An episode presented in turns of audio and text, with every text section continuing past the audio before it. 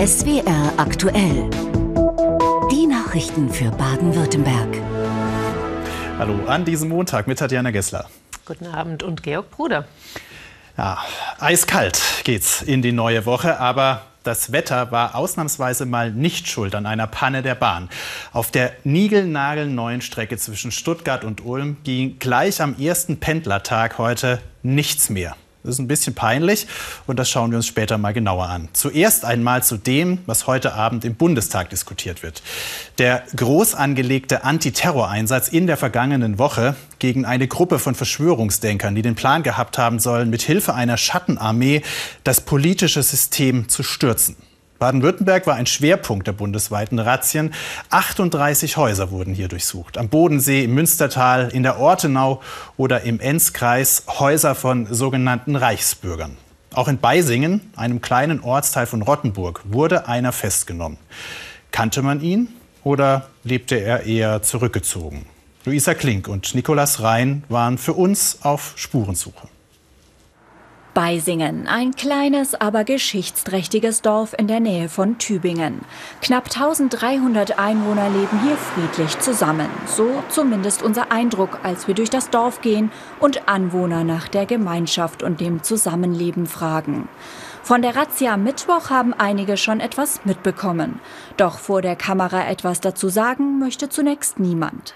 Glück haben wir aber bei Anita Bernhard. Mit ihrem Schwätzbänkle vor dem Haus ist sie genau die richtige für einen kleinen Schwatz mit uns.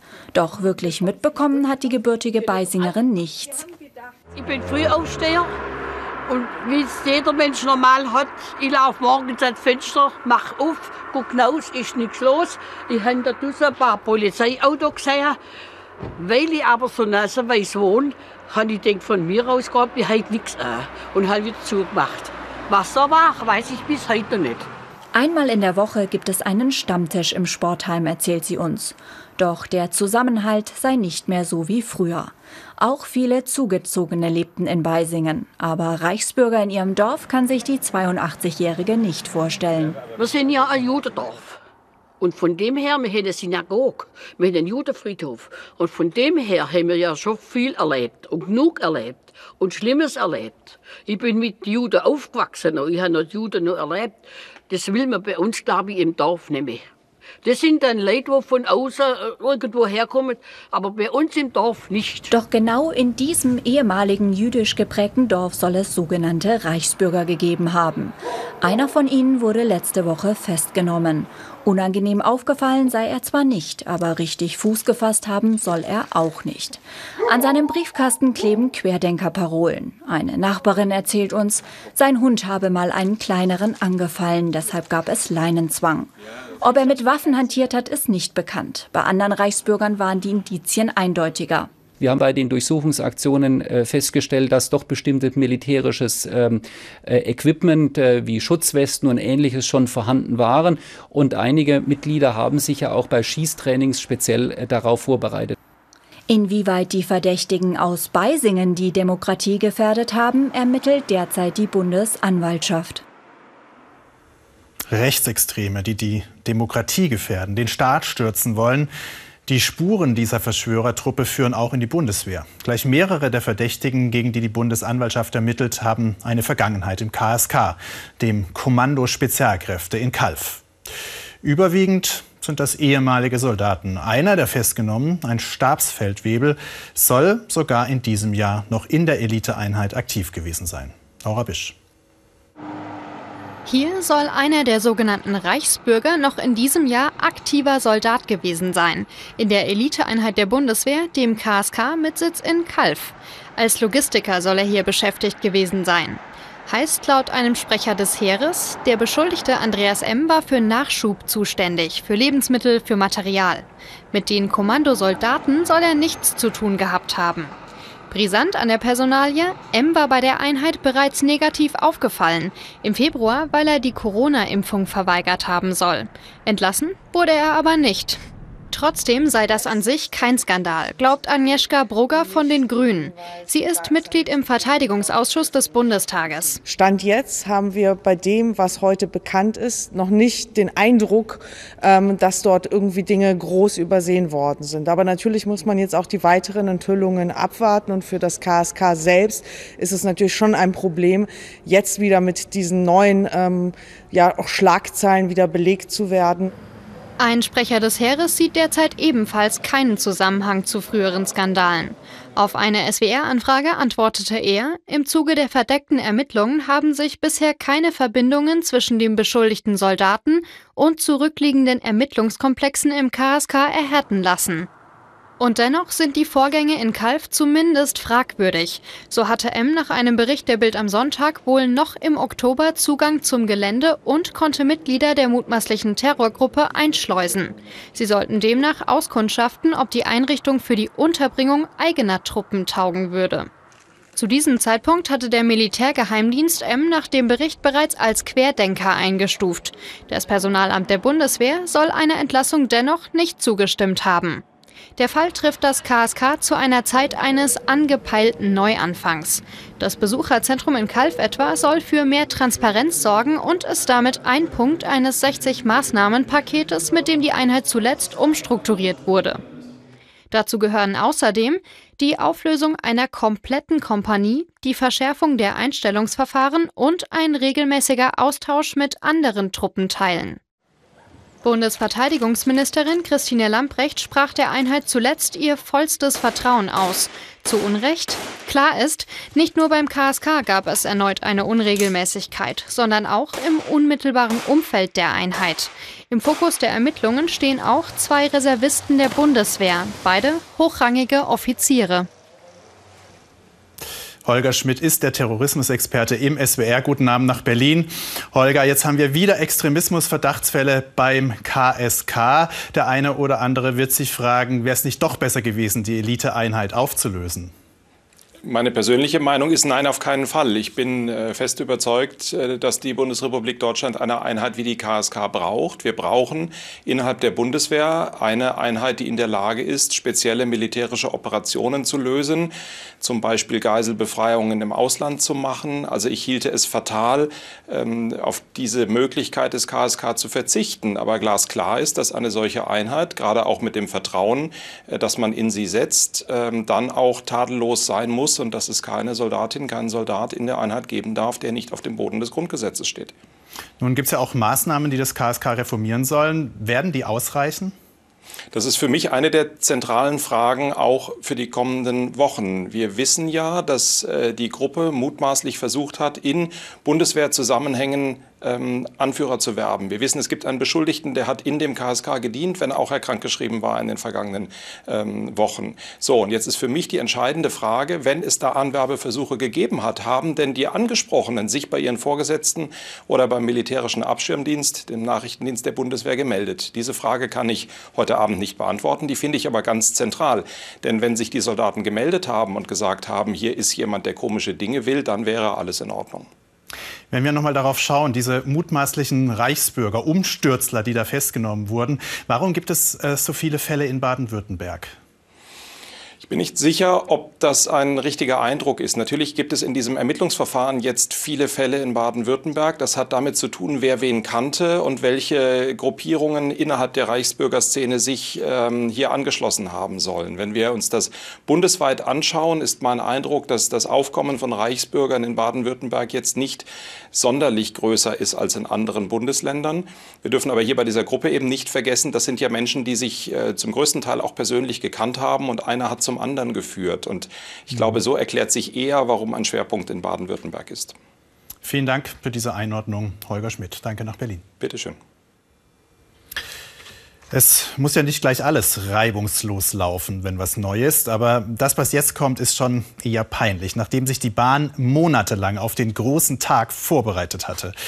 Es geht um die Neubaustrecke zwischen Wendlingen und Ulm. Am Freitag mit großem Promi-Bahnhof in Betrieb genommen. Gestern rollten die ersten Züge laut Fahrplan über die neuen Schienen. Aber schon gestern Abend gab es erste Pannen. Heute am ersten Pendlertag dann noch mehr. Züge in Richtung Stuttgart mussten zurück nach Ulm und über die alte Strecke geleitet werden. Fahrgäste in einem ICE steckten sogar länger in einem Tunnel fest, als ihnen lieb war. Die Bahn spricht von Kinderkrankheiten. Wie die aussehen und welche Folgen die heute hatten, Katja Trautwein und Werner Treffts. Mit dem ICE von Ulm auf der Neubaustrecke nach Stuttgart. Intensiv hatte die Deutsche Bahn das im Vorfeld getestet. Doch noch funktioniert nicht alles reibungslos.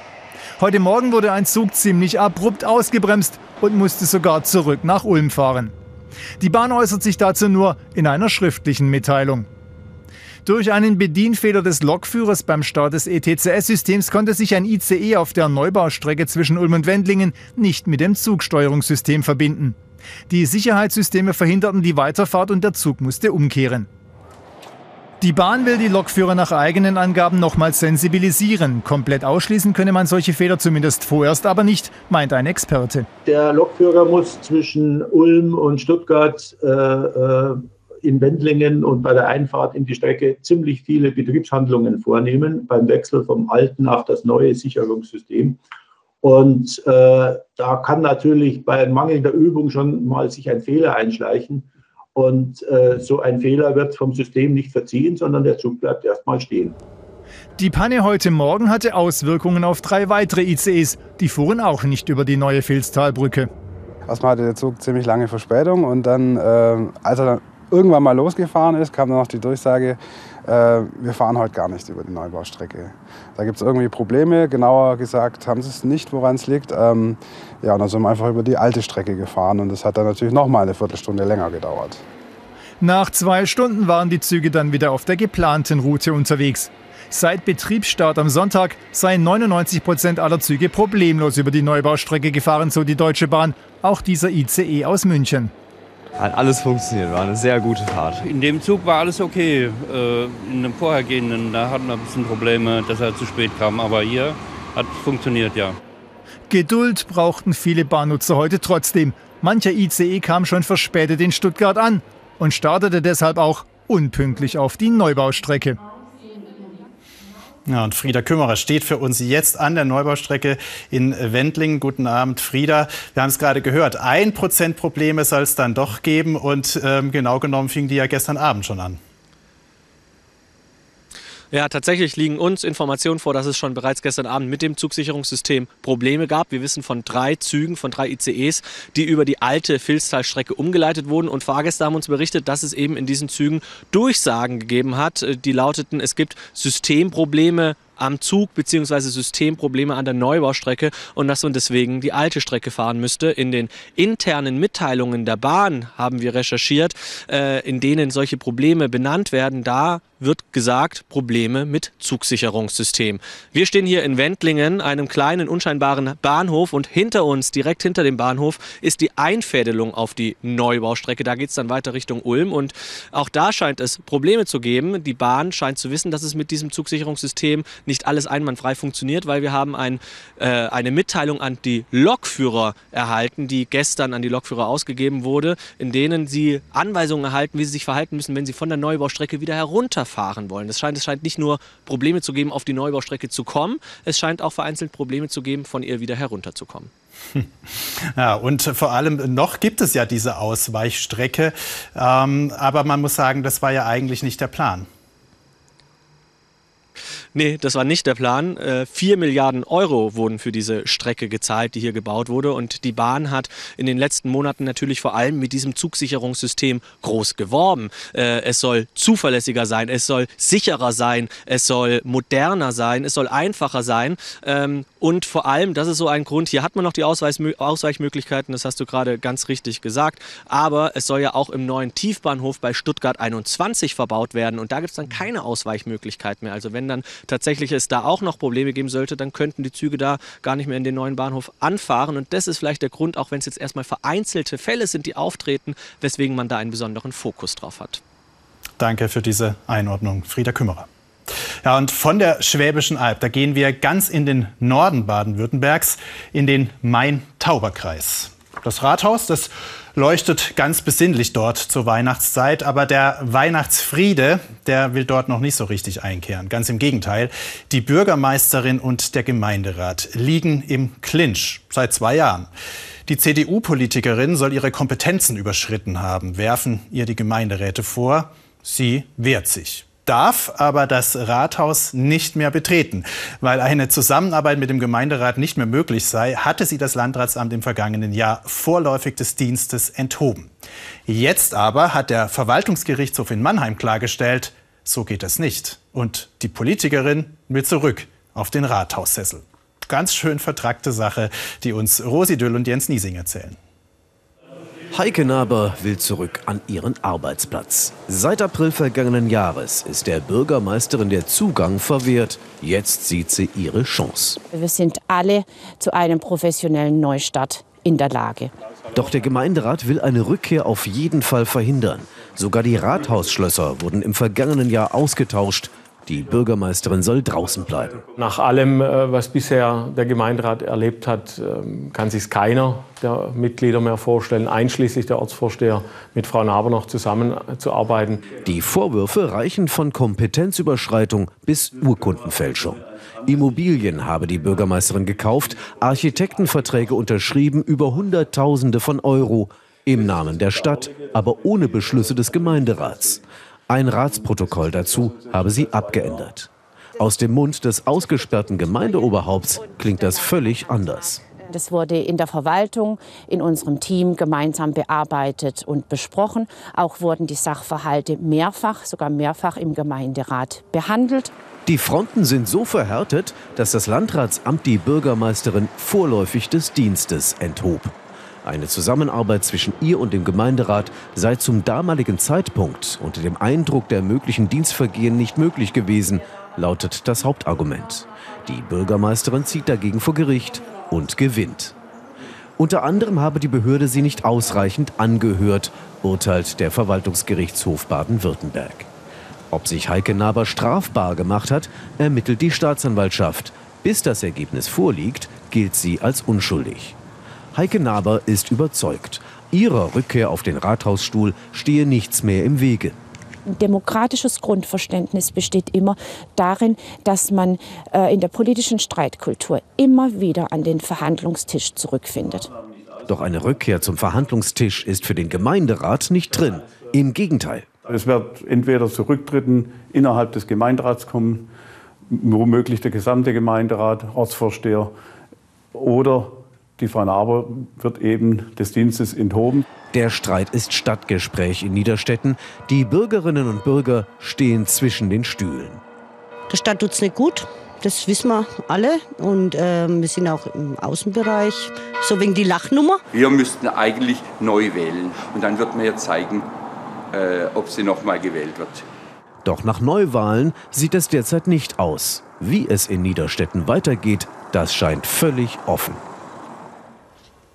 Und wir kommen zu dem, was heute noch wichtig war, mit Tatjana. Im Untersuchungsausschuss des Landtags zur Polizeiaffäre wurden heute amtierende und ehemalige Führungskräfte des Innenministeriums als Zeugen geladen. Es ging unter anderem um den Vorwurf der sexuellen Nötigung gegen den ranghöchsten Polizeibeamten im Land und um die Frage, wie der bei der Polizei so schnell Karriere machen konnte. Unter anderem sagte Staatssekretär Wilfried Klenk aus. Er ist im Innenministerium unter anderem für die Polizei zuständig, Staatssekretär Klenk. Die Entscheidung, den Beamten zum Inspekteur der Polizei zu ernennen, dem die Staatsanwaltschaft inzwischen sexuelle Nötigung vorwirft, ging vor gut zwei Jahren auch über seinen Tisch. Klenk sagt, darauf, dass der heute Beschuldigte für das Amt nicht geeignet sein könnte, habe es für ihn vor dessen Ernennung keine Hinweise gegeben. Wir sehen den Menschen alle nur bis vor die Stirn. Das können sie im Vorfeld nicht. Das, damit rechnet auch niemand. Die Obleute im Untersuchungsausschuss wollen von Klenk unter anderem wissen, wie der Beschuldigte in der Landespolizei so schnell Karriere machen konnte und wie dieser dann als Inspekteur der Polizei agierte. Etwa als er die Führung des Spezialeinsatzkommandos austauschte. Im SEK gab es deswegen Unmut. Daraufhin zog Klenk das Verfahren an sich, stellte die Führung des SEK erneut neu auf. War eigentlich gar nicht mein Geschäft. Aber manchmal muss die Reißleine ziehen, wie man so schön sagt.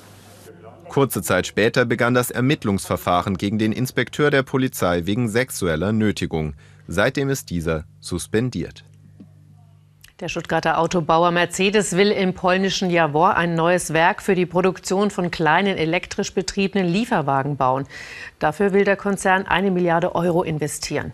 Mercedes-Benz stellt am Standort Jawor bereits seit 2019 Verbrennungsmotoren her. 2021 wurde dort auch ein Batteriewerk eröffnet.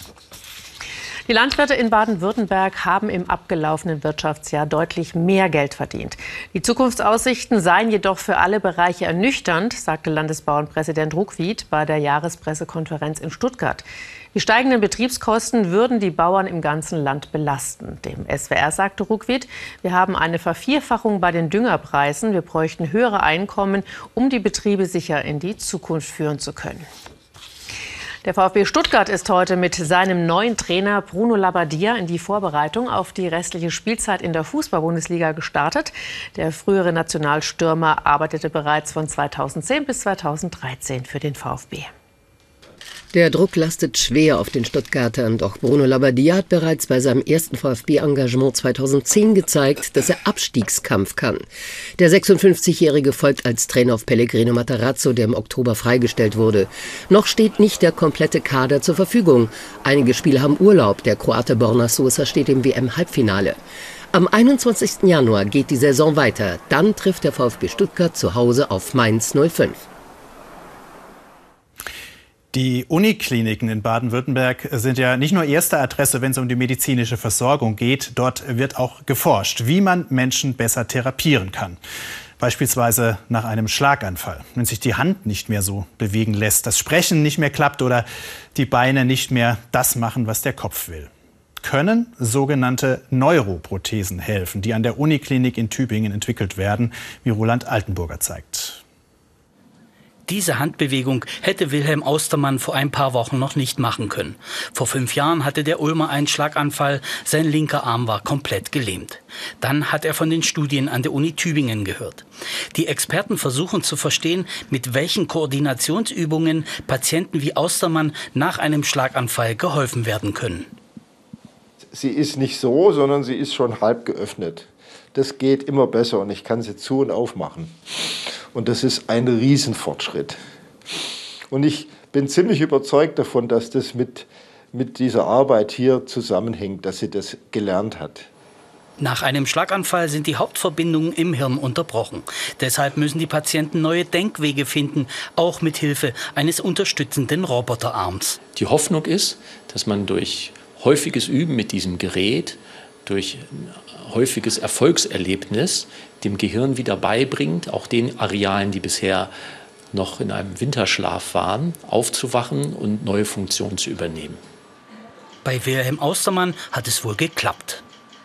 Die Theorie dahinter, dass ich äh, noch aktive Bereiche meines Gehirns überreden lassen, die Funktionen von Abgestorbenen zu übernehmen, das hat mir unglaublich eingeleuchtet und es hat auch funktioniert.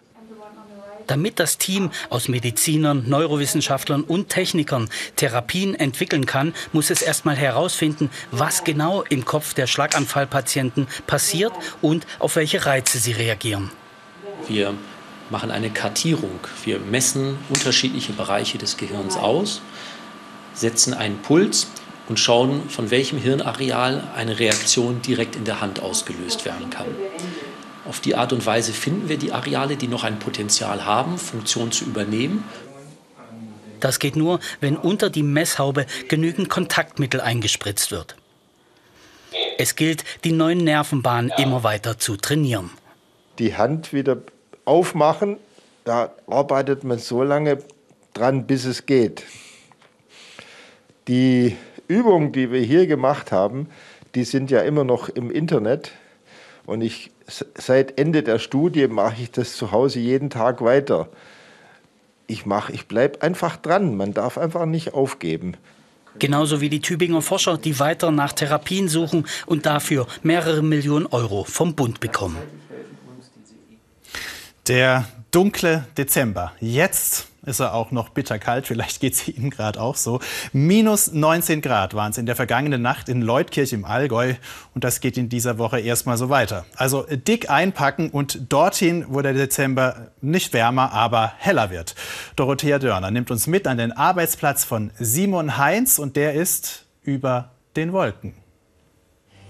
Man möchte am liebsten hineinspringen ins Wolkenmeer. Schade für diejenigen, die unter der Wolkendecke arbeiten müssen. Simon Heinz hat es da besser. Sein Arbeitsplatz ist heute über den Wolken. Schon in den frühen Morgenstunden ist er mit der Schauenslandbahn hier hochgekommen. Jeden Tag ist ein anderes Wetter, andere Aussicht. Ich werde dafür bezahlt, um die Aussicht zu genießen. Das ist ein sehr, sehr schöner Job. Simon Heinz arbeitet nämlich bei der Schauenslandbahn. Da ist er für den sicheren Ein- und Ausstieg der Gäste zuständig. Arbeiten, wo andere Urlaub machen. Wie Sie hier, nur die Sonne genießen, hier oben in knapp 1300 Meter Höhe, die pure Entspannung. Wenn man sich jetzt anschaut, wie neblig Freiburg ist, da muss man eigentlich auf den Berg. Die Sonne, die Aussicht und einfach äh, das schöne Wetter genießen. Ich komme eigentlich aus Köln und da ist halt äh, jetzt nie Schnee oder sowas. Und Ja. auch nicht so schöne Berge.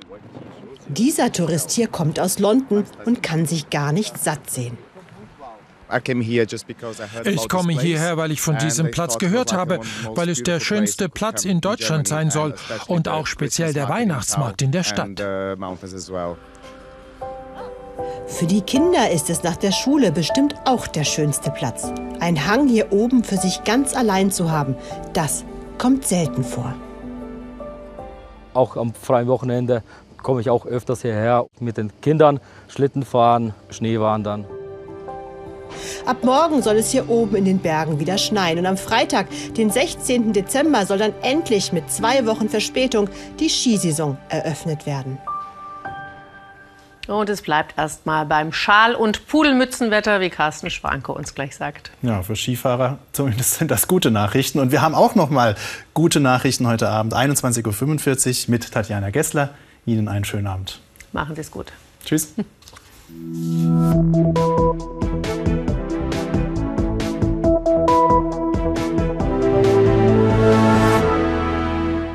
Einen schönen guten Abend und herzlich willkommen zu den Wetteraussichten für Baden-Württemberg.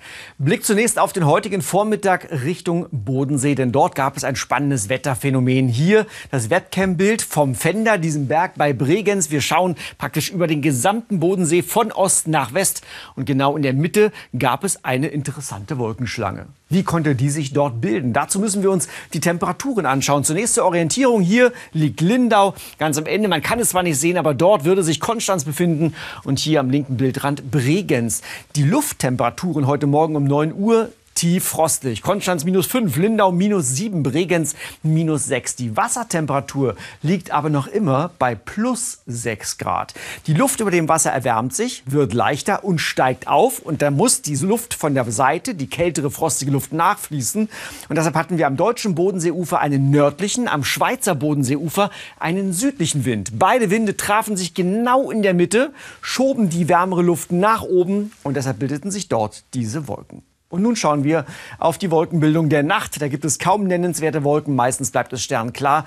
Und es wird erneut sehr kalt. Minus 4 bis minus 10 Grad in höheren Tallagen über einer Schneedecke bis zu minus 17 Grad. Morgen Vormittag starten wir mit viel Sonnenschein. Aber im Südwesten tauchen bald dichtere Schicht- und Schleierwolken auf. Und am Nachmittag fallen dann im äußersten Südwesten auch die ersten Flocken. Sonst bleibt es trocken.